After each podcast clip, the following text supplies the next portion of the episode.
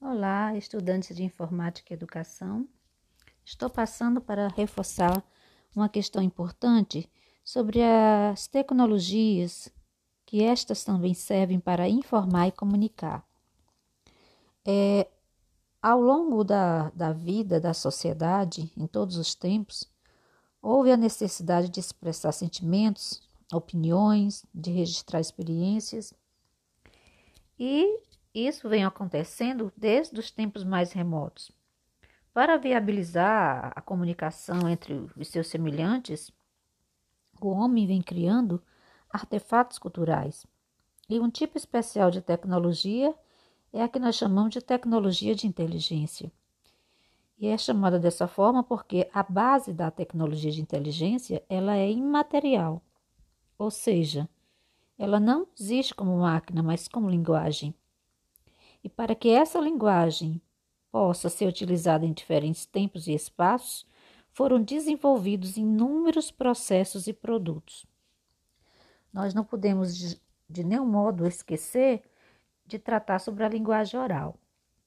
A linguagem oral é a mais antiga forma de expressão, ou seja, é uma construção particular de cada agrupamento humano.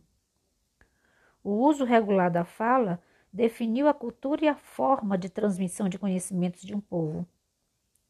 E nós estamos vivendo, neste momento da sociedade atual, a sociedade contemporânea, muitas renovações no tocante à comunicação. Nessa atual sociedade oral, é também pelo apelo à afetividade, mais do que à razão, que se pretende fixar informações em programas de rádio, TV, Hoje nós podemos dizer em programas de podcast, o apelo à repetição e à memorização de músicas, jingles e falas de personagens ficcionais tem como meta a apresentação de ideias, informações, valores e comportamentos que permaneçam.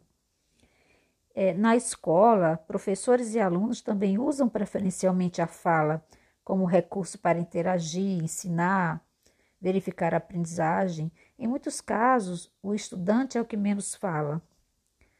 Ainda há propagação maior da voz do professor. E em muitas outras esferas, há propagação também da televisão.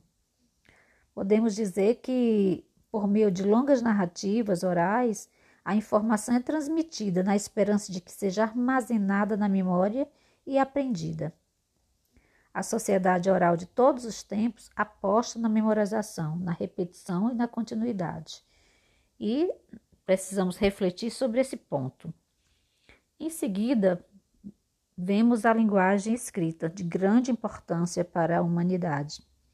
A criação e o uso da linguagem escrita como tecnologia de comunicação, ela vai surgir exatamente quando os homens deixam de ser nômades e passam a ocupar de forma mais permanente um determinado espaço. A temporalidade prevista da plantação e da colheita interfere na criação do suporte para a escrita. Segundo Pierre Levy, o chamado pai da serbicultura, a origem da própria palavra viria de pagos, o campo arado e preparado para o plantio. Ao contrário das sociedades orais, a, so a linguagem escrita, a sociedade da linguagem escrita, vai trabalhar muito mais com a necessidade de compreensão do que está sendo comunicado. E se chega à linguagem digital, uma terceira linguagem que vai articular as tecnologias eletrônicas de informação e comunicação com tudo que aí está. E essa linguagem digital ela é baseada em códigos binários, por meio dos quais é possível informar, comunicar, interagir e aprender.